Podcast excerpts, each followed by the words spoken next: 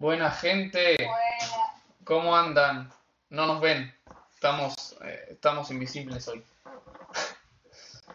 ¿Cómo andan todos? ¿Cómo anda Lu? Que tuvo un rodaje, bueno, en realidad fue a- ayer, pero toda la madrugada, ¿no? Así que debes tener todos los horarios al revés. eh, eso me estoy queriendo matar. No, mentira. Mentira. No. Lo que me, me da que no nos puedan ver, pero Sí, la situación es que tenía un, un programa en una casa eh, lejos de casa. Arre. Y entonces me traje mi notebook y Andy tiene la suya, pero hay muchas cosas que yo en la comodidad de mi casa con dos monitores puedo hacer perfectamente. Y que bueno, en este caso, en esta situación que tengo yo solo un monitor y Andy solo un monitor, ya se complica bastante. claro. Así que Sumado a mi, a mi incompetencia tecnológica, tecnológica. No, Pero nada, igual ya estamos, ya estamos en vivo. Em, vamos a hablar de, lo mejor de diciembre. Va, no, lo mejor no, en realidad todo lo que vimos en diciembre, lo bueno y lo malo también. Em, vos viste mucho más que yo. Yo creo que este debe ser de los más de- desequilibrados que hemos hecho hasta ahora. Em, pero yo qué sé, no soy científico. Em, y nada, además viste un montón de variedad para que, lo- para que vean Lu. O sea, bueno, algunas de estas cosas las vi yo, pero casi todo lo vio Lu y es un montón de variedad, así que espectacular. ¿Arrancamos? ¿Arrancamos? ¿Arrancamos? Sí. Sí. La primera- Bueno, tenés, ¿Ya terminaste la maratón Mickey? No, me falta una. Me falta un corto. No. Me falta un corto que creo que es el que ganó el Oscar a Mejor Corto Animado de 2013, si no me equivoco, que se llama Get a Horse. No sé si ganó o estuvo nominado, pero bueno, dicen que es muy bueno, me falta ver ese, que además es re cortito, pero es como que me tengo que sentar a verlo. Eh, vi tres, que creo que el orden, no me acuerdo cuál vino primero, pero está Mickey and the Pauper, The Prince and the Pauper, eso, que es eh, un, un cuento que en Argentina no conocemos, no sé en qué parte de Latinoamérica sí, pero en español, ¿cómo es en español? El príncipe y el plebeyo. En español le dicen. O sea, la princesa y la plebeya. La princesa y la plebeya.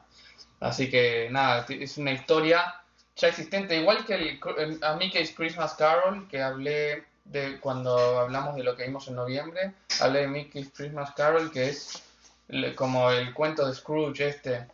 Eh, bueno, esto es de también un, cuento tradicional que adaptaron a, a Mickey, que digamos. Y está muy, muy, muy bueno. Es muy lindo de ver. Eh, Runaway Brain es, bueno, para después viene eh, Soccer Manía, que está divertido, qué sé yo, me gusta el fútbol, además somos campeones del mundo, pero, pero está, está, está divertido, la verdad. Eh, qué sé yo, lo disfruté bastante, es un poquito más largo, es un corto de casi media hora, pero, pero está, está bastante gracioso. Y Runaway Brain creo que es, eh, es, es del 95 por ahí, es el, el último que vi y es el más moderno por lejos, es como más, mucho más parecido a la- las animaciones más modernas, ¿no? Y es mu- mucho más rápido, fast paced, ¿no? O sea, va a los pedos y, y es muy loco, ¿viste? Como que es más... eh, más flashero visualmente, no sé cómo decirlo, más, más inputs visuales que digamos, más, más, no me sale la palabra, incentivo me sale, pero nada, es estímulo eso, más como más estímulos visuales, más rápido, más eh, eléctrico, ¿no? Eh, pero es muy divertido también y creo que está muy muy bien hecho y está interesante porque es como que siento que es como, o sea, llegado a ese punto me resulta interesante lo que pasó a ser Mickey desde los primeros cortos hasta 1995 que es todo mucho más eléctrico, ¿no? Así que nada, eso. eh, esos son los tres de Mickey que vi. Y bueno, me falta uno que ya lo estaré comentando. Y probablemente esté haciendo algún stream especial solo hablando de todos. Eh, así que, que nada, eso. Vamos con la primera que viste vos, el gabinete del doctor Caligari. de Vine, ¿no? Es el director, Sí. Robert Vine. Sí, espero que se me esté escuchando bien, porque es medio raro lo del mixer aplicación que usamos para streamear. Hay algo medio raro ahí, pero bueno, calculo se me- que se me va a estar escuchando bien. Bueno, en este El Doctor Caligari es una peli de 1920 que la vi en el Malva en 16 milímetros, una copia uruguaya, una copia uruguaya eh, con los colores originales, obviamente la peli blanco y negro, pero las películas a veces las tenían de colores más naranjas, más azules, dependiendo de qué querían generar. Como si fuera la colorización hoy en día, pero de su época y mucho más rústico, obviamente. Em, así que tenía todos esos colores originales, muy interesante. La vi con música en vivo, que no era la música original. Eh, yo hasta ahora nunca escuché la música original de la película porque esta es la primera vez que la vi y era con dos músicos que, que hacían la música en vivo. Igualmente muy interesante, una música no tan modernosa, pero que sí tenía, no orquesta, a eso voy. Eh, muy interesante la peli, lo que me pasa mucho a mí con las mudas, y mientras más vieja peor, es que eh, me cuesta muchas veces entenderlas. Entonces hay algunas partes que me perdí y que después la tuve que hablar con un amigo que fue conmigo y, y, y, y bueno, hasta, hasta entenderla bien, digamos, discutir algunas cosas del argumento a ver si lo, si lo habíamos entendido bien. Y creo que dentro de todo entendí bien, más que nada al principio, pero igual una peli muy interesante, la voy a poner en, en Mind Blown. Eh, ¿O esa? se llama Mind Blown. Me parece una gran, gran peli. Tiene una escena en un manicomio, es re cheto. Y además es muy interesante cómo se la relaciona, se la interpreta, es cine alemán, posguerra. Eh, y cómo se, se saca un mensaje de eso, ¿no? De que se habla de que el monstruo, que no me acuerdo el nombre, que supuestamente es la Alemania que se está por despertar. Eh, como que hay muchas Mirá. interpretaciones en relación con el periodo de posguerra de Alemania que son muy interesantes de esta película. La- ¿Y esa interpretación la, que la, la, la leíste por algún lugar? O, o- La, la dijo el, el Ah, la dijo el presentaba chabón. la película en el malo. Ah, ok. Y La- es una de las películas, una de las poquísimas películas que son completamente expresionistas. El Mira, expresionismo alemán. Eh, como que son pocas, muchas tienen cosas del expresionismo, como por ejemplo, vamos a hablar ahora de Metrópolis, pero pocas son expresionistas completamente. Y esta es una de ellas. todo esto lo explicó el doctor Caligari en vivo. Sí, en la película. Eh, Es un video tutorial. bueno, yo no la vi, el gabinete del doctor Caligari, la tengo muy pendiente. Así que, nada, apenas pueda la veré. En Amazon Prime creo que está Andy y tenemos Prime Video, así que. Bien, buenísimo. Sí, sí, Bueno. apenas pueda la. Em, la siguiente la vimos los dos con Andy en Sí. diciembre. Y con Danira. Sí, la vimos con, con Danira, con mi novia también. Eh, la vimos también en el Malva, también con música en vivo. Una de las cosas que yo más disfruto de Metrópolis, siempre, es la música. La música orquestal de Rupert, eh, creo que es Rupert Hupert o algo así. Me suena raro ese nombre ahora que lo digo. Debe haber algo, algo que estoy diciendo mal, ahora me fijo. A ver, paren. Rupert Hupert, creo que es. ¿O no? O Huperts. No, estoy diciendo algo mal. Metropolis Music. Ver si cualquier, cualquier cosa. Gottfried Hoopers, la puta madre, eso era Gottfried Hooper, le inventé el nombre cualquiera. Bueno, eh, esa es una de las cosas que más disfruto, la música sinfónica de Gottfried. tipo operístico a la, a la, a la película con sus, con sus actos y todo, que son tres, ¿no? O sea, está el, el- como que el comienzo, el entreacto, si no me equivoco, y, y, el, y el final. Eh, no, no recuerdo bien ahora. Pero, pero bueno, yo, o sea, para mí es Goat. Pero no sé, o sea, Sí, para, puede ser. para mí es Goat. Puede yo- ser. yo tengo, estoy a punto de llegar, Lu, por cierto, tengo en IMDB 998 títulos cali- clas- eh, calificados. No. Estoy por llegar a los 1000. De esos 1000, creo que son entre 10 y 15 que pondría yo en Goat y Metrópolis es una de esas. La voy poniendo en Goat porque siempre ponemos lo más alto, pero obviamente te quiero escuchar a vos. Eh, a mí me gusta mucho, es cierto, yo la primera vez que la vi la sentí medio lentaza, em, como cualquier película en realidad de esa época. Pero, pero la verdad es que para, para su época es increíble y todo lo que hacen con toda la construcción de la ciudad de arte, toda la producción en general es increíble. Sí, la, la, la producción Em. para mí es una locura. Es tal cual. Sí, me parece que es casi que los puntos más fuertes de la película. Si bien la fuimos a ver con música en vivo, a mí no me disgustó lo que hicieron los músicos ahí. No recuerdo tampoco la música original, probablemente sea muy buena. Eh, pero no, la verdad que me gustó mucho que podría ir a Goat. O sea, entiendo perfectamente por qué a la gente le parece tan peliculón. Sí. Se me hizo bastante más más eh, ¿cómo así? más ligera cuando la vimos el otro día en Ah, mira. No, para, o sea, para mí, Eh. para, sí, para mí lo que más la destaca es la, o sea, y para mí es, o sea, lo que la destaca a nivel histórico es la, para mí el- lo que es el diseño de producción, incluso del robot María. Em, claro sí los robots.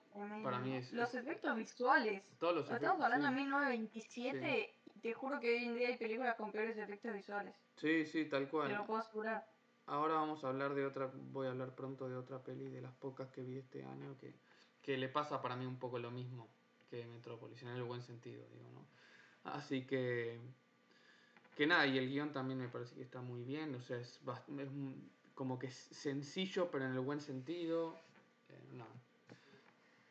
Me, me encanta. Sí.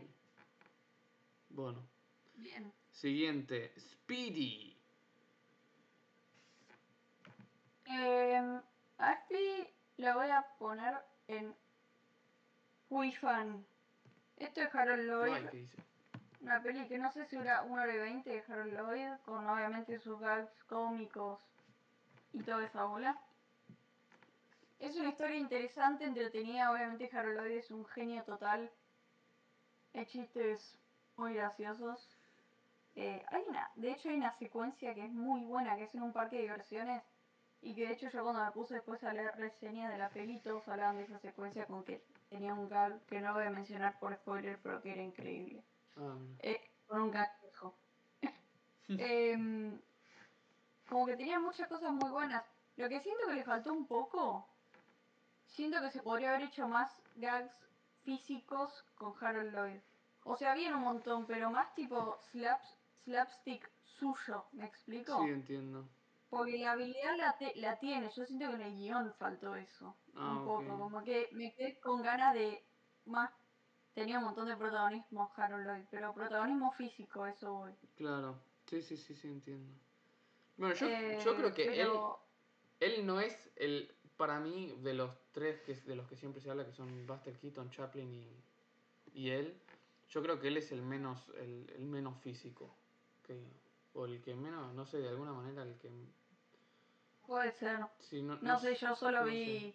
De él había visto Safety Last, que es la del reloj, que era increíble por lo que recuerdo, y esa era re Mm, física. sí, él. entiendo. Pero, pero no vi más de él, y tampoco hace mucho veo ni Chaplin ni Buster Keaton, por Claro, ejemplo. ok. Pero, pero, bueno. Pero me gustó mucho, tenía una historia que cerraba que era entretenida, habían cosas muy graciosas. Incluso era como un muy buen retrato de la, de la ciudad de, creo que era Nueva York, en su época, como que está re bien retratada y es muy curioso cómo era la vida en ese Ah. momento. Hay muchos gags con taxis, viste, esas cosas. Ah, mira. Sí, Nueva York de la década del 20. Y muchos decían eso en, la en sus reseñas también, que es muy interesante como retrato de Nueva York en 1920, muy, muy auténtico. Ah, mira. Bueno, bien ahí. Porque además era la época de la ley seca, ¿viste? Y hay incluso gags con eso. Mm, Así que estaba bueno, buenísimo. muy bueno. Siguiente, All Quiet on the Western Front. De esta la vi yo. eh, de 1930 es la, la, la primera adaptación que se hizo del libro de. ¿Cómo se llama? Lamarque o algo. No, a ver, para. De No me acuerdo. All Quiet on the Western Front. Eric María Remarque. Este es un chabón, Remarque, este estuvo en, estuvo en la guerra. Alemán, entiendo, sí, alemán. Y, eh, sorry. Y escribió un libro, eh, entiendo que es ficción, pero se in- inspiró mucho en situaciones que él vivió en la guerra, ¿no? El libro se publicó en 1929, o sea, eh, menos de 10 años después de que haya terminado la guerra. Menos, ¿no? O no, 10 años después, ¿no? Creo que terminó el 19 o 18 la guerra, no me acuerdo exactamente. Pero eh, se publicó en el 29 y la película se estrenó en 1930. O sea, la habrán filmado medio de los pedos, me imagino. Eh, la vi, después vamos a hablar de. ¿Cómo es? De la, de la nueva, de la adaptación nueva que se hizo de All Quiet on the Western Front, de la que igual tenemos un episodio totalmente aparte hablando de esa, ¿no? Si no mal recuerdo. Eh, y nada, la verdad que me parece un, un peliculón. Yo conté en el, en el otro episodio que, que fue raro porque la vi después de haber visto la nueva, como que me había olvidado de su existencia, de la, de la original, que digamos, de la primera adaptación que se hizo.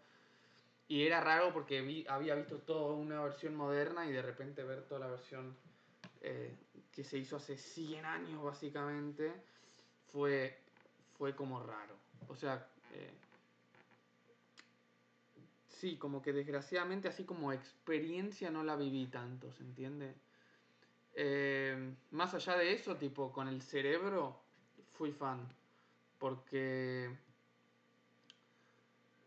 me parece que tiene, o sea, aborda algunos ciertos temas de, de, de forma distinta, la aborda como una película más coral que la, que la original, que la nueva, perdón. Eh, y, y el grupo que, que de los soldados y eso es, es como que están muy bien creadas las relaciones y todo. La estructura, como también mencioné en el episodio, era muy eh, novedosa para la época, por más que obviamente viene del libro la estructura, pero como que no es tan primer acto, segundo acto y tercer acto como se suele hacer, ya sea explícita o implícitamente, sino que es como más episódico todo, ¿no? Y esos episodios van eh, reflejando, no, o sea, son, van causándole distintas eh, cosas al protagonista para crear su, su arco de personaje, ¿no? Eh,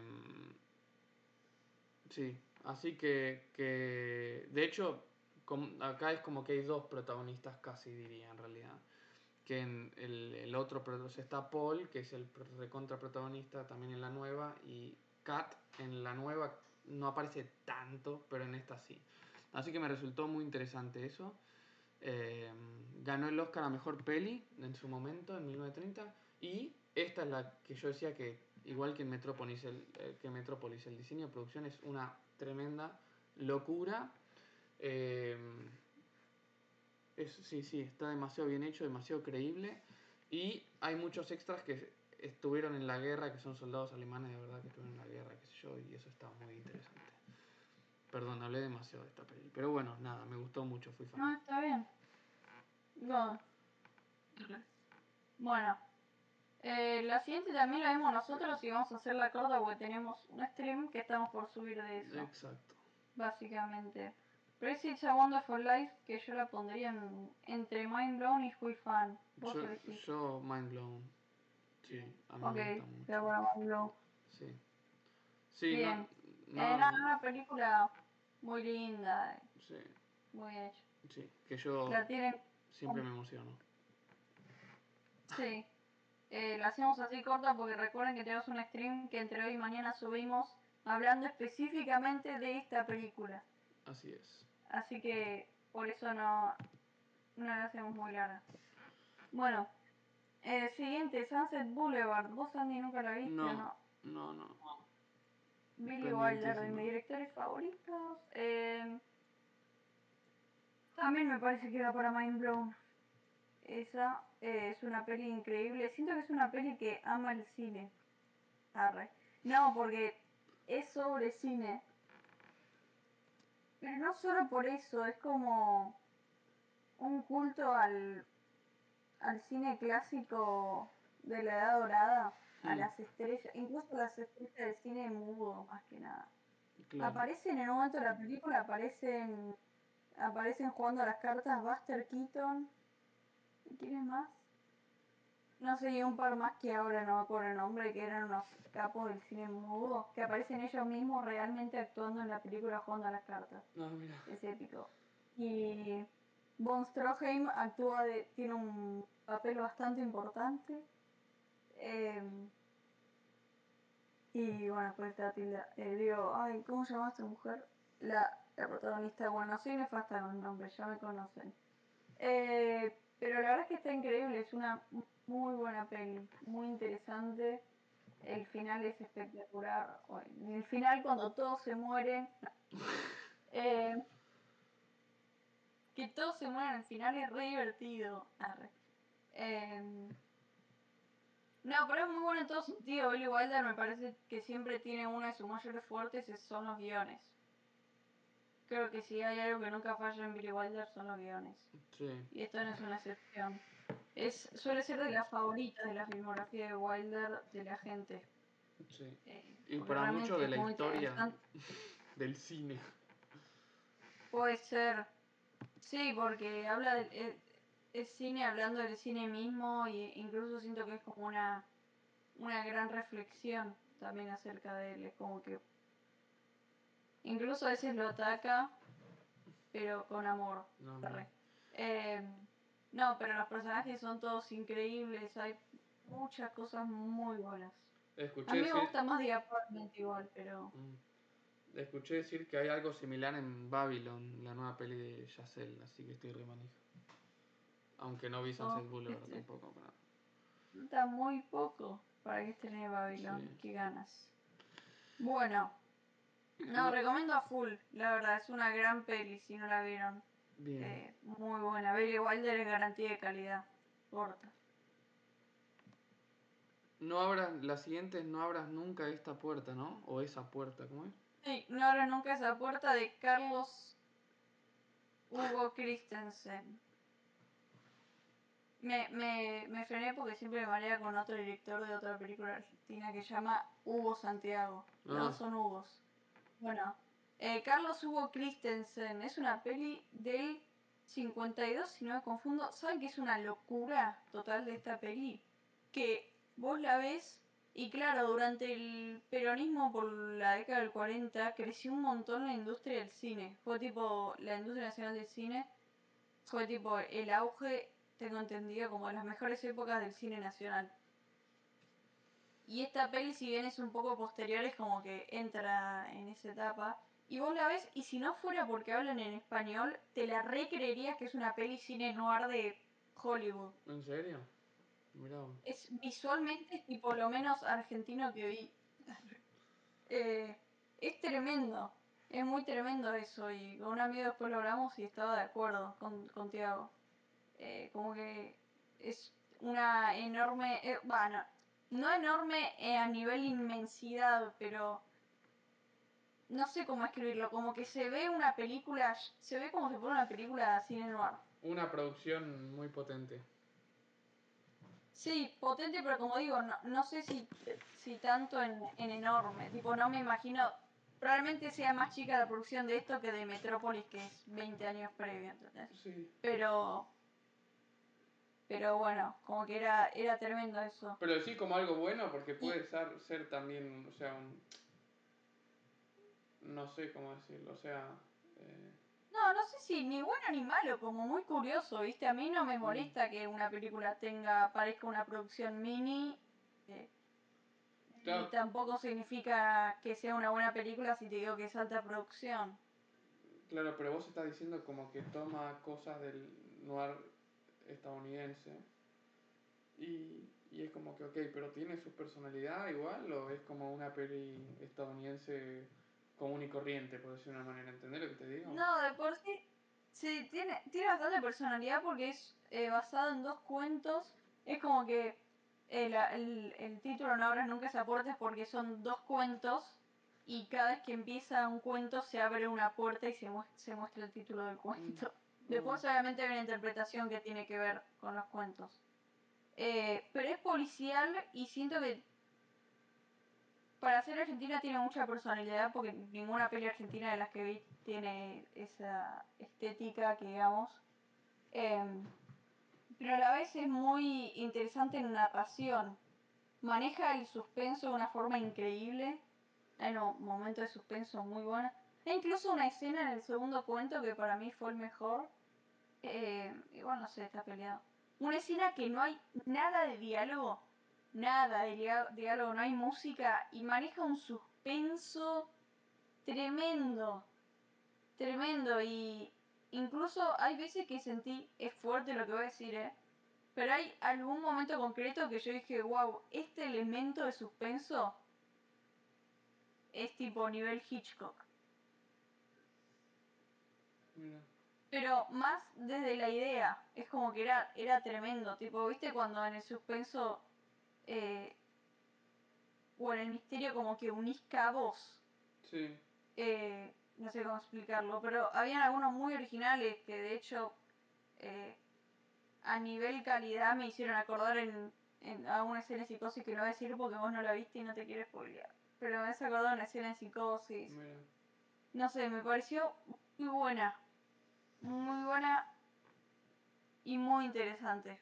Recomiendo a mil, no ahora nunca se aporta de Carlos Hugo Christensen. Y la voy a poner en muy fan. Estaría cerca del Mind Blown igual, eh. Pero bueno, estamos poniendo demasiado en Mind Blown, así que vaya. Pero muy buena. Me gustó muchísimo. Buenísimo. Mucho, a lot. Estoy revisando a ver si no me quedó alguna cosa interesante por así decirlo. Ok, ya está la comida.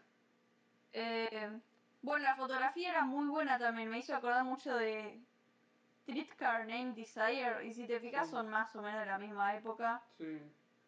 Eh, como una iluminación muy, muy teatral que interactúa mucho con el arte. Claro. Lo que sí tenía es algunos problemas de, de audio, como no estaba subtitulada porque estaba en español. Eh, habían algunas cosas de español que, que costaba un poco entenderla, más que nada en el segundo relato, creo. Ah, ok. Pero bueno. Recomiendo a full. Bueno, siguiente. Berto de una peli italiana de Vittorio De Sica. Eh, estaba fui fan también. Lloré con esta peli. Lloré porque hay un perrito. Y cuando hay perrito lloro. Eh, Sí. la cinéfila. Dos puntos. Eh, me distrae que alguien está manejando un autito. No sé qué onda. tipo, hay un autito de juguete andando por acá y me está distrayendo. No sé si. No sé si están manejando algo. Ah, la aspiradora. No se escucha, ¿eh? La aspiradora automática. Ok, bien. Bueno, sé que no es un autito de autito juguete. de Me parecía muy raro. Eh, em, bueno, a ver. Me gustó mucho, como digo, lloré. Conecté mucho con la historia. El actor que no sé cómo se llama, a ver, lo voy a buscar, es un genio total, es un señor, era un señor grande. Em, pero un genio total, muy, muy expresivo. La verdad. Y las, las relaciones que crea la película entre los personajes son súper lindas. Mira, el, el actor es Carlo Battisti. Em, me pareció una película que me, me cerró mucho como por todos lados. La verdad. Muy, muy redonda, muy copada. Me metió mucho en sí. Em, hay algunas cosas igual que las sentí medio colgadas, que lo único que le critiqué, como que siento que no las cerraron bien. Eh, pero el cierre es espectacular. y todo vale muy la pena. Eh, son todos los personajes súper interesantes y bueno. Nada, recomiendo a full esta también. Esta en full fan, así que nada. Full, full, full recomendada. De Zika. Excelente. Porque hay un perrito además. Hay un señor grande y un perrito. No pueden pedir nada más. Bueno, ok. Esta Después sigue una femme coquette. Que es muy raro porque yo tenía entendido que esa era la segunda peli de Godard. Después de Operación Bretón. O Betón. Eh, pero al final es al revés, esta es la primera XD. Es el- la primera película que hizo Godard en su vida. Eh, en el 55. Adaptación de un cuento que se llama The Signal. Tipo, la señal de Guy de Maupassant. Un cuento de, de 1886. Y Godard lo agarró, lo adaptó medio vagamente y lo llevó a un cortometraje, que es este, que me pareció muy interesante, es muy interesante ver los primeros cortometrajes de los cineastas, porque muchas veces podés distinguir cosas concretas de... Cosas concretas de, de su autoría, viste, que ya las notas desde un principio y que es súper curioso eso. Sí. Eh, y en este caso pasa, incluso desde la, no solo desde los temas que toca, sino también desde la realización, ¿no? Mm. Cómo maneja la cámara y todo eso. La gente mató esta, este corto y reseñas muy graciosas, Sí, yo eh, bardeando a Godard. Eh, pero la verdad es que a mí me gustó bastante, la voy a poner en, poner en buenarda. Por favor. Eh, eh, como digo, muy interesante. La historia estaba bien. Me parece que también estaba bien grabada. Lo que muchos le critican es que es súper machista y lo es. Em, más que nada por, por el tema del final. Y muchos dicen que es una adaptación como que casi no adaptó nada a Godard. Como que agarró el cuento y lo grabó. Y no es así, porque yo leí el cuento y no es tan así. No es tan así. Em, como que le adaptó al- alguna que otra cosa cambió. Lo que sí no creo que sea tampoco muy, muy memorable la peli. Pero es es súper Godard. Eso está bueno, que es súper Godard. Eh, ¿Está bueno o está malo para muchos? Para algunos será muy malo que sea muy Godard. Hay incluso voces no, no sé, todas esas cosas. Trata el tema de la prostitución, de las mujeres, viste, esas cosas. Sí. Eh, pero es muy curiosa la historia, pasa que no es original de él, obviamente, pero es muy curiosa. Es entretenida y es muy cortito, recomiendo que lo vean porque está bueno. De última lo odiarán, pero no pierden nada. Dura 10 minutos. Eh, y me pareció también bien actuada, yo qué sé, Godard siempre me gustó. Como que, si bien no es muy memorable, después de eso me gustó y y lo del machismo y todo eso me parece que no es algo tan criticable porque primero es un cuento del 86, de 1886. Y, y segundo, bueno, yo qué sé, es la época. Si te pones a ver películas de antes de los 70 va a estar lleno de esas cosas. Claro. Eh, como que es súper esperable. Obviamente hoy en día sería muy repudiable, pero, pero bueno, no me parece algo que se pueda criticar sobre esto. La verdad. Bueno, sigue Operación Betón, que en español es Operación Hormigón. Eh, es básicamente un mini docu que hizo... ¿Me escuchás, Andy? Sí. Ah, sí. Sí. Ok. Un, un, un mini documental que hizo Godard sobre la construcción de un. como de un. de un muro, era de un. Ay, ¿cómo se llama esto? No sale el nombre. Del muro de Trump. Dique. Como un dique, claro, el muro de Trump. La construcción, como si te dijera un dique, algo así que tenían que construir el muro para el dique. Y bueno, él contaba cómo se hacía el hormigón, cómo laburaban, bla, bla, bla. Me gustó menos este que un Femme Coquette. eh, este documental puro, con voz en off de Godard. eh, es puro, puro documental. Me chupa huevo el hormigón. eh, Pero sí, lo que me gustó de esto es que, lo que me gustó de esto es que justamente yo siempre dije que Godard tiene mucho, y la novel tiene mucho del documental, y este no, no me parece una excepción, tipo, Sí, ya desde acá se, se notaba claro. que él iba a ir mucho por, por la realización, más que nada de, de- en términos más de documental. Y acá se ve. Sí, Eh, lo voy a poner en me, ok. yo qué sé. Operación Hormigón. Bien. Interesante. Bueno, sigo hablando yo. Uy, tengo un rato para hablar. La que me hace de Suspiria, ¿cuál es? La de antes de Suspiria es Invasión. Ah, no, voy a hablar un montón de tiempo. sí, además es como que yo vi All Quiet, donde, o sea, las primeras tipo de Metrópolis pude hablar, y de All Quiet on the Western Sí. Front, después todo tuyo, tuyo, tuyo, tuyo, tuyo, tuyo, tuyo, y después llegan Andor y, y, y Broker y Avatar y qué sé yo, que las vi yo. Pero bueno, Claro. Tremendo. nada, tranqui. Bueno, Breakfast at Tiffany's de eh, un director que no me acuerdo el nombre. Yo te lo busco, habla y yo te lo busco. Ok. Bueno, Breakfast at Tiffany's at Tiffany's. em, protagonizada español? Audrey Hepburn. En español, muñequita de lujo, no sé por qué, porque no la vi en la peli, pero... eh, Blake es Edwards. Blake Edwards. Sí.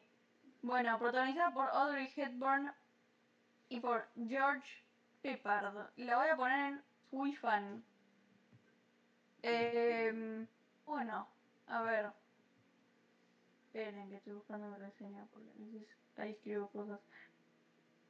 Me encantó esta peli. Siento que a mí lo que me gusta de la, la peli es del 61 igual. Ya está bastante lejos de la hora de Hollywood. Pero me gusta mucho.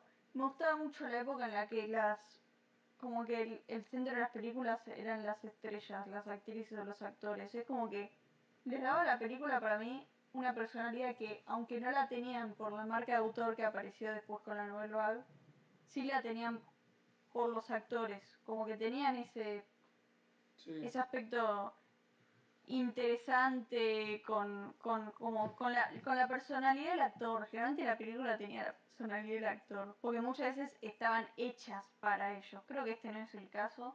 No, este no es el caso, ¿sabías por qué? Porque yo leí muy curioso que lo que pasó acá es que eh, encarna a un personaje que se llama Holly, Holly. Golightly. Y la... Mira, espera, espera que estoy diciendo porque tengo acá anotado el dato, que me lo acuerdo más o menos no quiere decir cualquier verdura. Em, el estudio, o sea, el estudio de la película quería que Hepburn encarne a Holly Golightly, pero que Truman Capote, que es el, el autor de la novela que adaptaron en la película, quería que, eh, que, la, que actúe Marilyn Monroe. Mm, Eh, y bueno, en su época tenían mayor peso los productores, más que un novelista, arre. Entonces quedó Audrey Hepburn, que para mí, para mí es muy curioso porque se sabe que Audrey Hepburn era una actriz muy, era una actriz tímida, entonces como que tenía un perfil mucho más eh, cuidado, por así decirlo, que Monroe, que estaba siempre mucho más expuesta en todo sentido. Y, y el hecho también de que sea como más tímida me parece que le da un matiz súper interesante a su personaje, la verdad. mm. Como que un, un matiz que para mí va muy bien para el personaje que quisieron hacer a nivel guion. Porque para mí el casting estuvo muy bien. Eh, y la película en sí es muy interesante. Nunca, la gente se queja que nunca desayuna en Tiffany's. Pero. Eh, ah, bueno, lo que más le critican, ahora que me acuerdo porque estoy leyendo mi reseña, disculpen, así digo algo un poco más completo. Lo que más le critican a la película es que es súper racista. Eh, va, más que racista, se enojo. Hay un personaje que todos, que literalmente el personaje no tiene sentido, no hace nada en la trama, no, es como que tiene un chiste que es súper repetitivo, que es todo el, el mismo chiste toda la película, que es un personaje de un actor que era yankee completamente, que lo, que, que interpreta a un, a un asiático, a un oriental. Y todo súper recontra re estereotípico. Eh, y es un personaje súper irritable, es como muy, muy xenofóbico en ese sentido. Y Forrest no hace nada en la trama. Hace algo mínimo, pero que se podría haber resuelto de una forma completamente distinta y mucho mejor. Y todos le, le recritican eso y es cierto, tipo es verdad. Yo incluso me veía la película y decía, ¿para qué carajo está este personaje acá? Y no puede ser que sea todo tan xenófobo, que digamos. Em, pero sí, lo más molesto de eso, más que la xenofobia, volviendo al tema de las épocas y demás, es justamente que sea un personaje que no estaba, no tenía ninguna función, que digamos. Eh, pero el resto a mí me gustó muchísimo. La verdad, me gustó mucho la peli. Así que fui fan. La baja el personaje este de más, si no hubiera ido a Mindblown fácil. Bueno, siguiente. Night of the Living Dead de George Romero. Se pronuncia George Romero. porque yo leí. Romero. Es muy gracioso porque yo leí que tuvieron un problema. Como si dijera que la registraron mal en, en el tema de derechos de autor. Y perdieron un montón de guita porque la habían registrado mal. Ah, no sé si era. ¿Sabías por qué era? Porque en el póster no pusieron el logo de copyright. Ah. En- Entonces habían como un montón de empresas que lo, lo estaban, la estaban proyectando la peli gratis eh, y perdieron un montón de guita por ese error. Por el que hizo el póster que no puso el, coso de copyright. Em, es un, un clásico del cine de terror. De lo primero, es una peli que dicen que reinventa el cine de zombies. Eh, según algunos, como que lo inventa. La realidad es que no lo hace porque en esta película las criaturas que hay no se llaman zombies. No me acuerdo el nombre. Pero no son zombies. Pero parecen zombies. O sea, son zombies pero con otro nombre. Son Living. Dead. Eh, claro, no, no, pero les pone, mira, lo tenía anotado yo en mi reseña. Les pone otro nombre, les pone tipo un nombre que, un nombre, a ver, la- eh, Goals, G-H-O-U-L-S. No, ok. Eh, pero les da como que reinventa al zombie, eh, inventa al zombie moderno, George Romero, con otro nombre, y después todas las producciones posteriores a Night of the Living Dead agarran el tipo de personaje de los goals, o de, sí, los goals, de esta película y le ponen el nombre de zombie, como que lo agarran y dicen, Ah, este va a ser el nuevo zombie. Eh, pero es como una peli que también dice. Tiene muchas interpretaciones, tiene inter- interpretaciones relacionadas con la guerra de Vietnam, eh, con el tema también como mm, del gobierno y el pueblo. eh, también es bastante distinta porque viste que generalmente las películas de terror van de alguien que se mete a algún lugar eh, como turbio, que se mete a algún lugar turbio como a, a investigar Sí. y justamente terminan queriendo salir de ese lugar y no pueden. Acá es al revés. A los chabones los empiezan a rodear zombies y se meten en la casa y se encierran en la casa para que los zombies no entren. Mm. Y, y es como que se va sumando gente y, y termina al final, no mentira. No, bueno, y es como cómo se relaciona a toda la gente y cómo se organizan para sobrevivir en una situación en la que ninguno se conoce entre sí y que hay también mucha diferencia de opinión. Mm. Y como digo, hay mu- muchísimas interpretaciones acerca de Estados Unidos de esa época. Incluso la peli estrenó el, el año, si no me confundo, el año que, que falleció Martin Luther King. Ah, en el mirá. 68. 68. el que lo asesinaron. O sea, la misma época. Y el protagonista es un actor, uno de los protagonistas es negro. Lo cual, para una peli yankee del 68, what the fuck. Y Tipo, a todos les llama mucho la atención. George Romero dice que no lo hizo a propósito. Dijo cada cosa, igual dijo cosas muy distintas. Supuestamente no lo hizo a, propo- no lo hizo a propósito, pero... pero bueno, como que llamó mucho la atención en su momento. Supuestamente lo hizo porque necesitaban un actor y ese fue el primero que encontraron. Porque fue una producción muy casera que hicieron entre un grupo de amigos que iban filmando a medida que conseguían plata. Eh, por eso también tardaron varios años, que digamos. Pero, pero me gustó mucho. Si bien ya tenía bastantes sueños cuando la vi, me gustó mucho. La vi sin subtítulos igual, eh, lo cual hizo que algunas cosas me las pierda. Pero era muy interesante narrativamente y todas las interpretaciones que se hacen eh, y a nivel historia también, porque George Romero fue clave de, de- fue una persona clave del cine de terror y justamente más todavía del cine de zombies. Mm, Em, sí. Así que nada, banco completamente. Hice una reseña bastante larga en la que deben haber cosas muy interesantes para decir, pero bueno, no me la voy a poner a leer ahora toda porque alta fiaca para quien escuche. Bueno, ¿Dónde? ¿No dijiste dónde la pones? así que va, va para Fui Fan. Estoy poniendo un Fui Fan en la tibia. Mentira, puse en alguna semana. Bueno, invasión. No sé qué carajo hacer con invasión. Invasión de Hugo Santiago esta vez. Estaba Carlos Hugo Christensen de No Ahora, Nun- No Nunca Se Aporta y Invasión de Hugo Santiago. Yo en Letterboxd no le puse rating a esta película y en IMDb tampoco. Porque la vi. Es una peli escrita por Borges, el guion. Y la vi con sueño. Y Borges de por sí es un tipo complejo. Y yo tenía mucho sueño y se me iba a la cabeza de tema.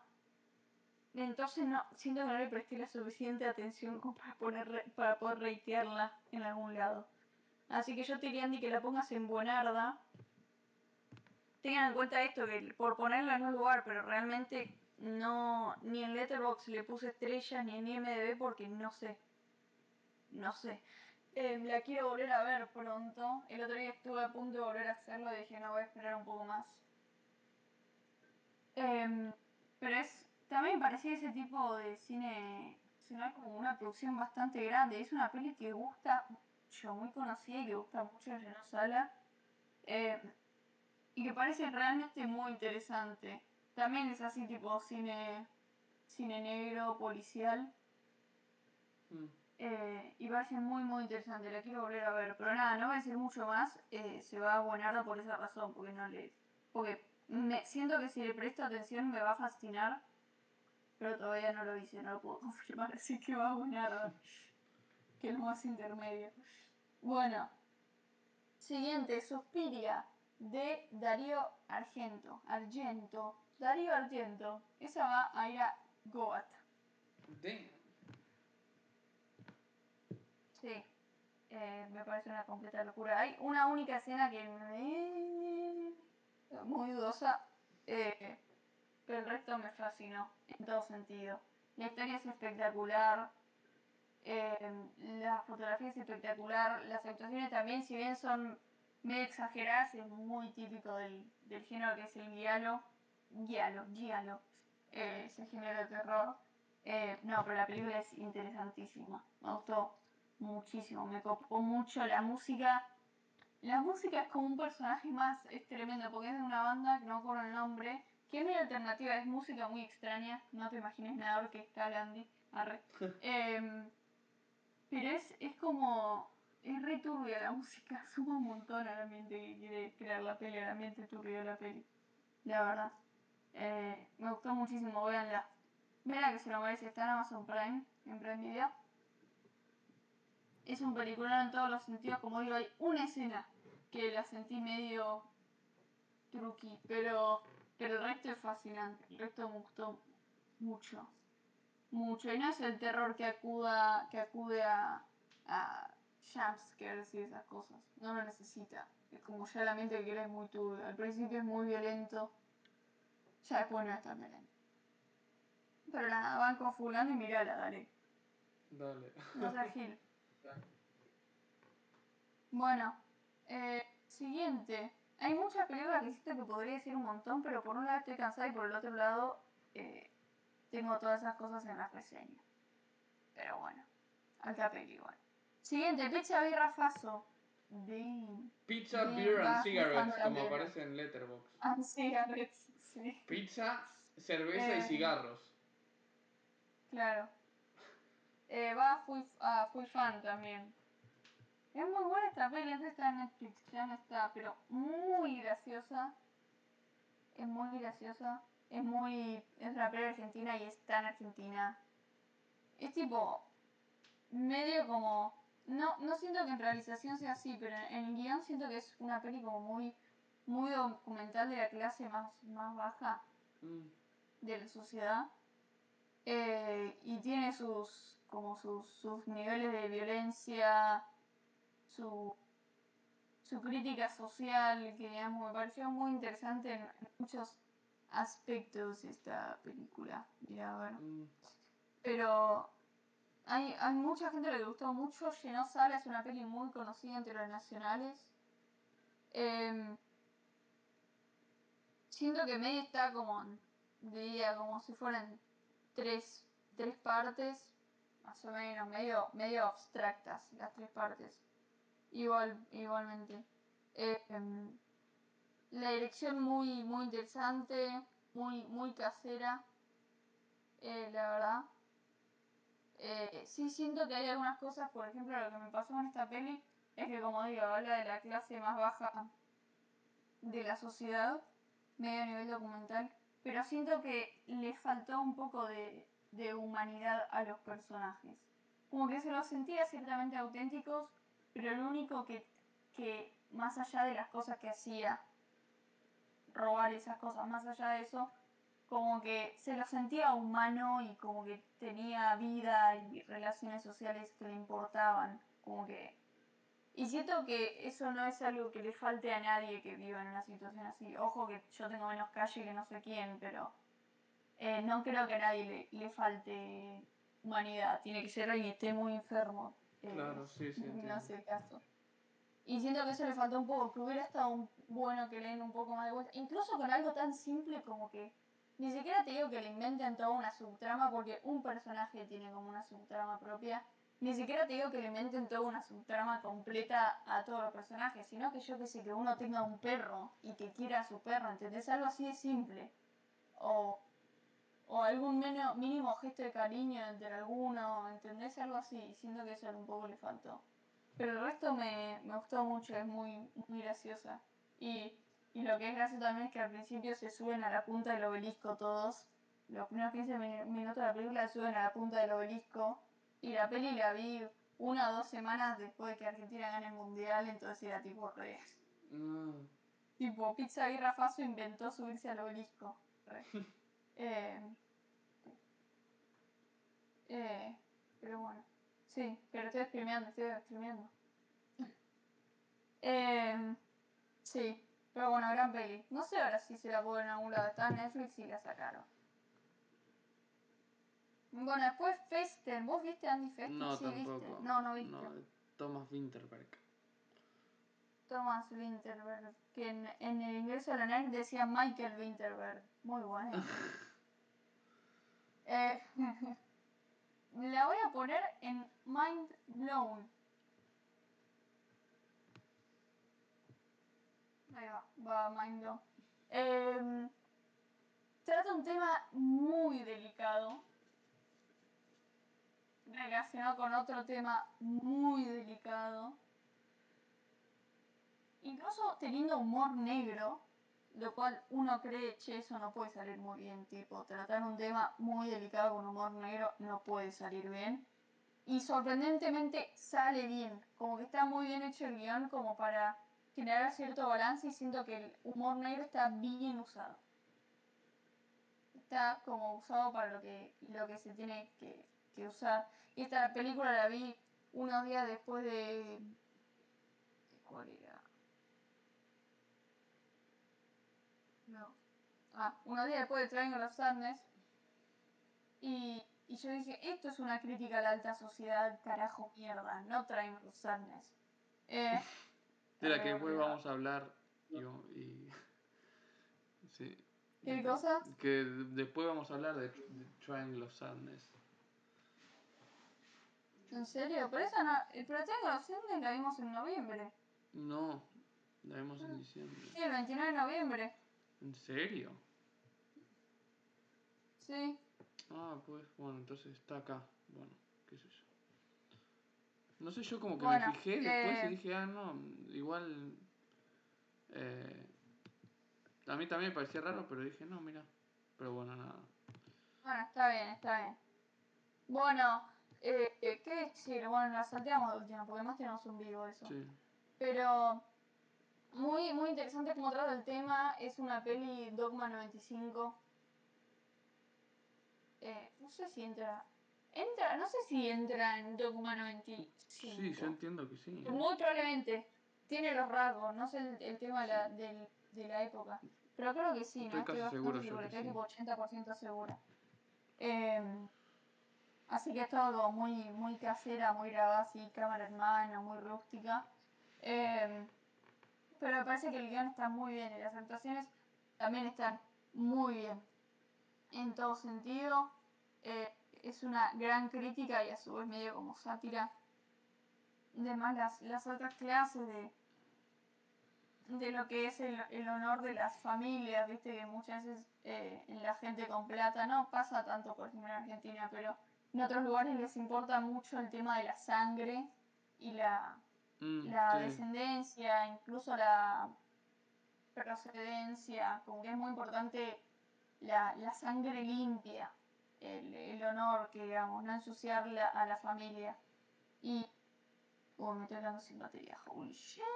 Bueno, y la verdad que en este caso se trata ese tema muy bien, como digo, con otro tema mucho más delicado, pero que me gustó mucho la película, la movie. Recomiendo. O sea, está mind blown, más vale que recomiendo. Perfecto. Que no hay duda. La mujer sin cabeza. siguiente. Lucrecia Martel. Eh, a muchos les gusta más esta que la ciénaga. Muchos otros no. Como que hay, hay, distinto, hay muchos tipos de personas. Eh, a mí creo que me gustó más la ciénaga. Personalmente. Eh, siento que esta película es un poco más abstracta que la ciénaga. Porque es de esas películas que siento que no entendí y que cuando leo el argumento es tipo, ah, sí, la entendí. Eh, como que es una sensación medio extraña. Pero me, me gustó mucho, me resultó interesante, le voy a poner, poner a Andy en... No sé si en... Bueno, en fui fan, pero no está lejos del buenarda. Como que me gustó ponerle más pizza y rafazo. Ok. Eh, que estoy conectando la compu, estoy muy concentrada. Además, fue Uf. Bro, ¿qué pasó? What? Se me cayó el tipo del micrófono y se fue. Ah, acá está. Bueno, eh, la mujer sin cabeza. No, bueno, tiene algunas cosas eh, también como de misterio y de suspenso muy interesantes. Eh, es parte de la, la llaman la trilogía salteña de Lucrecia Martel, porque son tres pelis que grabó en Salta. Eh, la Ciénaga es una de ellas, después esta y la otra no me acuerdo el nombre. Eh, ah, dejé el celo ahí. Bueno, sinceramente no sé mucho qué, qué decir. Como que la, la fotografía era muy. Era una peli muy Lucrecia Martel también. Como que notablemente Lucrecia Martel. Pero si bien es muy pedorro todo lo que estoy diciendo, la verdad es que no. Ahora mismo no se me ocurre, estoy con demasiados estímulos alrededor mío como para ponerme a pensar qué era lo que había escrito en mi reseña. Eh, porque no, no estoy en casa, estoy medio en coma, así que nada. Bueno, medio complejo, pero eh, bien actuada, eso sí estaba muy bien actuada, que y era bastante deprimente la peli. Bien. Siguiente. Sí. Voy. Sí, es como que la mujer se...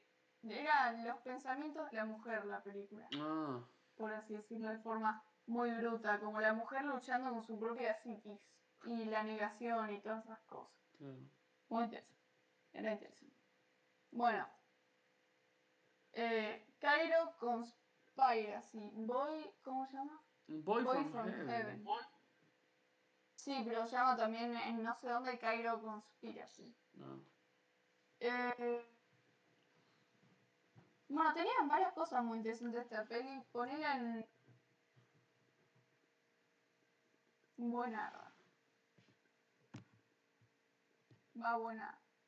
Cerca del fui fan. Arre. Eh, tenía varias cosas muy interesantes la peli. Siento que la cultura, si bien ignoro mucho la cultura de, de donde sucede la película, como que siento que está dentro de todo bien retratada. Es un policial muy interesante eh, que critica muchas cosas que uno dice fue jugado porque critica instituciones reales eh, en aspectos incluso de corrupción. Eh, y es muy. No sé, es interesante cómo se la juega. Siento que es una peli muy, muy jugada. Y, y las actuaciones también me habían parecido bastante bien. La historia era eh, bastante interesante. Hay algunas cosas que no me habían cerrado que ahora mismo no me termino de acordar. Sinceramente ya estoy medio en la, en ahora mismo. Pero si bien había algunas cosas que no me habían terminado de cerrar, creo que más que nada del guion, habían otras cosas también como muy interesantes, como digo. Eh, muchos aspectos, más que nada, como digo, a nivel retrato de la cultura, si bien su idea me parece que no era el principal objetivo de la película ese, como que está bastante bien hecho. Eh, así que nada, van con, van con ese aspecto, algunas cosas, como digo, medio flojas que me resultaron a mí de guion. Eh, nada, eso, por eso se va para buena. Era entretenido igual. Ah, eso sí, me costó un poco entenderla, más que nada en, en el final. A veces las cosas así políticas me cuestan. Soy medio... Claro. Sí, a mí también. Y más si no estás tan al Bueno. tanto de la situación y qué sé yo. Claro, sí, tal cual. La verdad es que sí. Pero bueno, bueno, ok. Eh, Close, otra de la semana de Kanstar. Caro Conspiracy era una de ellas. Voy a confiar. Eh, Close la voy a poner en. Bueno, va. Estoy pensando. Bueno, ponerle Mind Blown, pero ponerle películas como Sunset Boulevard me gustó más. Festen capaz también me gustó más. Eh, no sé, como que capaz Mind Blown, pero más de las de las más bajitas del Mind Claro. Blown. Eh, mucha gente lloró, yo no lloré. Pero era una película muy muy bella. Re que acabo de decir que todos salían llorando. No, bueno, pero realmente como muy bella en, en su mensaje, que digamos, eh, en las actuaciones. Eh, una película igualmente dolorosa, pero que me parece que narra narra como el tema de, de la amistad y de la, de la imagen propia de un, desde un lugar bastante raro. Eh, desde también medio como desde el bullying y de la, los prejuicios de los demás sobre uno mismo. Em, pero si bien, eh, si bien es dolorosa, como que está bueno porque uno sigue al personaje en un, en un proceso bastante complejo que tampoco digo justamente por spoiler. eh, pero como que siento que está muy bien desarrollada, es como una película muy, muy de la, de la psicología y que está eh, como que es súper coherente. Mm, sí. Eh, y que además la actúan niños, tampoco tan chiquitos, que tendrán 15, 16 años, literalmente dos años menos que yo. Eh, pero que está igualmente muy bien actuada, eh, y muy bien grabada y muy bien guionada. La música también, como que me gustó mucho en todo aspecto de esta película, siento. Muy buena, y siento que tuvo mucho efecto en, en la gente, eso también está bueno. Ver que a la gente le, le pega de alguna forma, como que funciona. Así que banco, banco fuerte. Perfecto. Otra que, Bueno, sé, que, que sé que te fascinó es Crimson. Ties. Otra que sé que te fascinó es la siguiente que es Crimson Ties. Sí.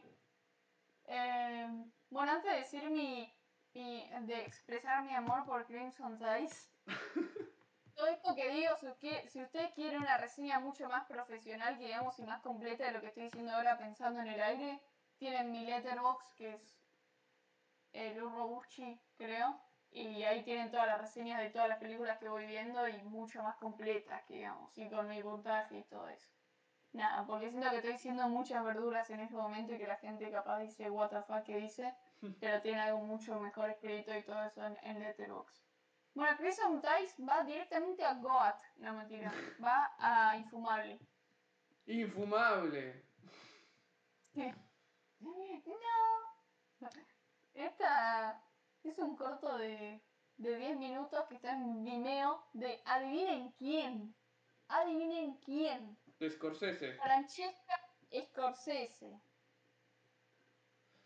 Andy lo quiso trolear y decir que es Scorsese, pero no es de Francesca Scorsese. Bueno, o sea, O sea, es de Scorsese, Scorsese, pero- no de Martín. Claro, no de Martin Scorsese, sino de Francesca Scorsese, la hija, que creo que ya se graduó de la New York Film Academy, según lo que entendí. Eh, hizo este corto nefasto.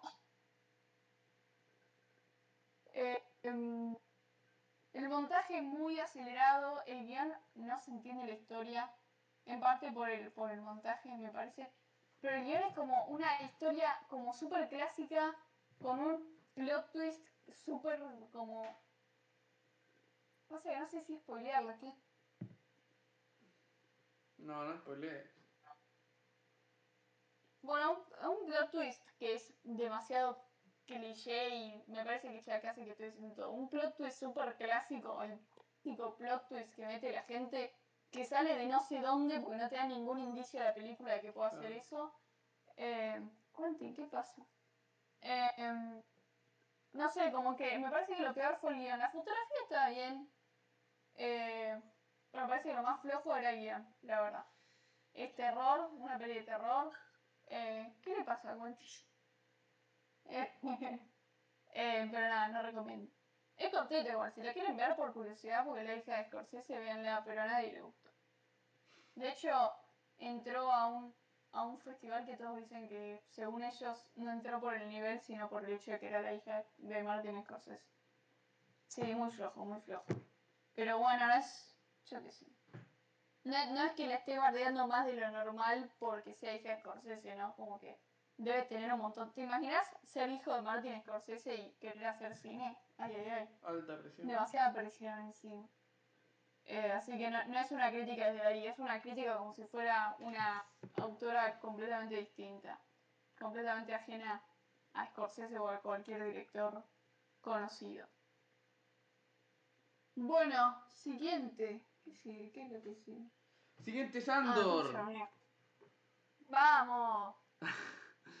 Andor. De la- del- acá otro, un- otro. Otra obra del mundo de Star Wars. Eh, bueno, de, creada, y entiendo que algunos capítulos, si no me equivoco, dirigida por Tony Gilroy. Eh, creo que son 11 o 12 capítulos. Eh, protagonizada por Diego Luna. Eh, Nada, la verdad a mí me gustó muchísimo, yo la pongo en fui fan. Me, me al- alegra mucho. eh, o sea, por ahora yo, del, claro, de Star Wars, creo que vi todas las series eh, live action. O sea, la- las dos temporadas de The Mandalorian, The Book of Boba Fett y Andor. The Book of Boba Fett es la que menos me gustó, pero también me gustó y es como que me alegra que no sé, las, las tres me parecen que, que realmente como que tienen personalidad, que tienen sentido, que te traen algo nuevo. Esa es la sensación, ¿entendés? Eh, y, y eso me alegra mucho. Andor es como... mm, tiene una estructura interesante, extraña, porque es también como medio como que episódica. Vieron que de Mandalorian es como que cada capitulito es como que es una es un poco más sencilla en ese sentido, como que cada capítulo es como que hay una misión, medio casi como videojuego, por decirlo de una manera, ¿no? Y, y así se va desarrollando el personaje. Bueno, Andor es similar, pero es como que cada tres o cuatro capítulos, ¿entendés? Eh, es como, es casi como, yo creo que casi como que se podría haber hecho tipo tres películas de la serie, ¿entendés? Tres películas de dos horas y media, una Sí. cosa, dos horas, dos horas. Se podría haber hecho. Eh, y, y se va desarrollando el personaje protagonista y las relaciones con los demás. Eh, me parece que, que está muy bueno. Tiene. O sea, es. Me parece la más adulta de, lo más adulto de Star Wars que vi. Y eso no necesariamente es ni bueno ni malo, pero, pero creo que, que sí, para alguien que quiere ver algo así como que más serio, esto está re bien, ¿entendés? O sea, tiene muchas similitudes con... O sea, es como una película del holocausto, básicamente, en gran parte, pero en Star Wars, en el mundo de Star Wars. Es muy potente, es muy potente. Tema como que de la independencia de un, de un país, en este caso de un planeta. O sea, está muy, muy potente. O sea, toca temas muy, muy heavy, ¿se entiende? Pero todo en el mundo de Star Wars, muy bien filmada. eh, nada, la, la disfruté un montón y ya quiero ver la segunda temporada. Así que eso. Bien. Bien. La siguiente, Tori y Loquita. Tori y Loquita va a ir a Buenarda. Eh, me parece una película que en cierto aspecto tiene cosas muy lindas, bastante incluso eh, destacables, pero que por el otro lado el final es malísimo. Eh, el final, final es muy malo. Y... ¿Qué cosa? Dije, damn.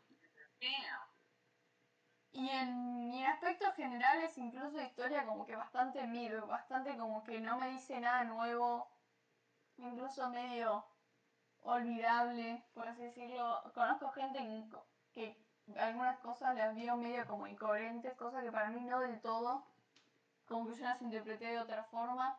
Pero no sé, es como una peli que no siento que sea ninguna locura. Tampoco siento que esté mal hecha. Eh, pero que no me, no, no me trae nada muy nuevo. Sí es muy, muy linda la relación entre los dos, los dos protagonistas que son hermanos. Eh, y bueno, un poco la historia que tienen detrás suyo, que si bien no se la narra mucho, sí da como un poco de pie a, a todo lo que sucede en la historia, en, en la trama, que digamos. Pero es como que no es mucho más de lo que se puede ver, digamos, no, no es mucho más de lo que de lo que promete o de lo que cuenta. Pero Lu, todo lo que trasciende. acaba de todo lo que acaba de describir es una, una película me de, de principio a fin, de acá en la China. Y que no me pareció mal hecha, Pero me me no es mal entretenida. Pa, no sé. Bueno, o sea, vos. Para mí tira más a Buenarda. Me gustó menos que, por ejemplo, Cairo Conspiracy, que Boy from Heaven. Eh, puede estar al borde de me, pero no sé si la pondría directamente a me.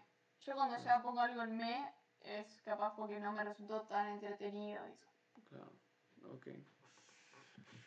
Eh, pero bueno, según la criterio de Andy, eso sería un me. Eh, está al borde igual. Para mí, yo siempre cuento bueno, un me, es, para mí es algo que no me trae nada nuevo. Es como que, no sé, así la vi. Y alguna cosa buena, cosa mala, pero eso es mi, mi Claro. criterio, ¿entendés? Pero bueno, nada. sí, Eh, Más. Lo sí, que hay. sí. Sigamos. La siguiente, bueno, Quiero está Trying. que. Sí, me, eh, apuramos. Trying Los Andes, déjame ponerla en me. La otra vez la puse, la puse Sí. yo en, en Buenarda y déjame actualizar. Porque la, como que viste que te quedan dando la- vueltas en la cabeza y digo, ah, Sí. qué sé yo. After Ah. Sun. bueno. Está bien. Por cierto, After que. Claro, Trying Los Andes. Trying Los Andes tenemos todo un episodio así. Exacto. After Sun. Bueno, After Sun es una peli que me gustó mucho, nueva, que está en movie, va fui fan. Eh, es muy interesante, mucho, es una típica peli que muchos creerían, tipo dirían, no pasa nada en la película, no pasa nada. Siento que pasa mucho, pero no en la acción concreta o en la acción explícita, pasa mucho más como en la mente de los personajes de esta película como el desarrollo se da más psicológico de, de los personajes. No voy a spoilear la sinopsis, eh, pero bueno, cualquier persona diciendo la sinopsis sabe por qué estoy diciendo esto, me parece. Pero está muy bien actuada, eh, la verdad, es una peli muy, muy bella, con un mensaje muy lindo. Si bien es un poco deprimente y conozco gente que lloró viendo la peli, eh, es, es bella. Es bella, tiene un mensaje muy lindo. Eh, está muy bien grabada, muy bien eh, guionada. actuada. Así que, nada, bueno, banco completamente, Bien. la verdad. Me gustó mucho. Ok, siguiente. All Quiet on the Western Front, que la vimos los dos. Eh, yo la pondría en Mind Blown, ¿no? Yo también. Sí, yo también. Tenemos. Eh, tenemos un vivo Sí. hablando de esto. Sí, eh, nos- encantó. Así Para mí, lo, para mí lo mejor del año del 2022 hasta ahora. Me falta mucho por ver, pero... Puede ser, sí. Avatar, puede ser, puede ser. yo la pondría en Full Entre Fan. Bonarda y Fui Fan. Bueno, No, va no, Fui yo la pondría en Full Fan, sí. También me encantó. Para mí, dignísima secuela. Bien. Y por último... Esa- en el mismo episodio de All Quiet on the Western Front hablamos, hablamos también de Claro, exacto, exacto. Tenemos ahí un episodio muy interesante, creo que quedó copado ese episodio. Eh, y la última es Broker de Hirokazu Koreeda, que la vi yo. Uy, no, infumable, no. Buenarda. Me gustó mucho, la vi en dos partes, porque la primera parte la vi con COVID sintiéndome para el orto. eh, y no la pude disfrutar, ¿viste? Vi como, es más, como dos tercios de la película así, pero me estaba muriendo y, y me costó mucho. Y la cuando vi la segunda parte fue al día siguiente, pero me había tipo tomado un ibuprofeno, no sé, y me sentía mucho mejor. Y dije, che, qué linda esta peli. Tiene algo que es muy lindo, no sé bien qué. Y es como que el- por el tema que toca podría ser hasta polémica de alguna manera. Eh, es como que es medio medio picante, o sea, parece muy bonita la peli, pero tiene algo de picante muy profundo. Es muy original la, la trama, me parece. Eh, actúa el, el protagonista de, de Parásitos, por ejemplo, que es. eh, ¿Cómo se llama? Paren. A ver, para, para. Song Kang-ho es el protagonista de Parásitos. Y también actúa una que es una estrella de de K-pop, que es Ji Eun Lee que también es otra de las protagonistas. Acá hay como que hay tres protagonistas, que digamos, y lo hacen muy bien. Eh, la música es del mismo compositor de, eh, eh, de Jung Jae-il, que es el mismo compositor también Parásitos, y está muy buena la música. Por cierto, la música de Andor, buenísima. Benjamin Brittle, me encanta el compositor, y no lo dije, bueno. Y yo no había visto nada de Corea y me, me parece me parece que, o sea, me gustó mucho. Me resultó muy curioso, tengo que averiguar, siempre digo, lo voy a averiguar y me olvido. Es, creo que es una producción coreana, o sea, Corea es japonés, eso es lo que me pareció tipo, what, qué raro. O sea, no sabría si, de- decir si es una peli coreana o japonesa, pero me parece que es más coreana porque más allá del director que es japonés, todo es coreano, incluso el compositor de la música, etcétera. Así que, que bueno, eso, eh, me gustó, me gustó mucho. Los que les haya gustado Parásitos, para mí, por ejemplo, es una peli que, que puedo decir, che, a ver, voy a ver qué onda esta, esta peli. Es mucho más light, o sea, mucho más sutil que digamos, pero también es, es tipo policial. En el fondo es policial la película, así que la recomiendo, la recomiendo bastante, la verdad. La disfruté y como que hasta me dan ganas de verla de nuevo, pero bueno, nada. Eh, eso, terminamos. Bien. Bueno, terminamos. Sí, Eh, recuerdo que nos pueden seguir en Instagram, Cinema Varieté, Peliculanding y Robuski guion bajo. Eh, en YouTube, Cinema Varieté, en Spotify también Cinema Varieté, que de hecho ahora los podcasts se están subiendo a YouTube con video, a Spotify con video también, lo chequeé. Eh, así que tienen ahí todos los capítulos que ya estamos al día. Me falta a mí subir un par de hoy y ya vamos a estar completamente al día. bien. Muy Así que breve. estuvimos viendo varios. Sí. Perdón, Lu, muy brevemente eh, que nos olvidamos siempre que repasar las de Goat son Metrópolis y Suspiria. Esas son las, las Sí. Goat. Pues eh, Mind Blown, El Gabinete del Dr. Caligari, It's a Wonderful Life, Sunset Boulevard, Festen Close y mm, eh, Nada Nuevo en el Frente. Y eh, Infumable Crimson Ties, esas son como las que... Esa, es la, esa última no la recomendamos en absoluto. Exacto. Así No, que- véanla. O sea, yo cuando pongo algo infumable no es tipo, no lo recomiendo. Ah, ok. No me gustó, pero no sé, nunca lo veo como una pérdida de tiempo yo. Si Claro. alguien tiene el mismo punto de vista que yo, les digo, véanla. Tipo, Sí, no pierden nada. Entiendo. Bueno, Y, y que nos escriban para el grupo de WhatsApp si se quieren unir, que ahí estamos hablando Eso. de cine. Abrazo a todos, Y nada, saludos. fíjense lo que estuvimos subiendo a YouTube también Sí. y a Spotify. Así es. Bueno, Saludos. chao, chao. Eh, ok.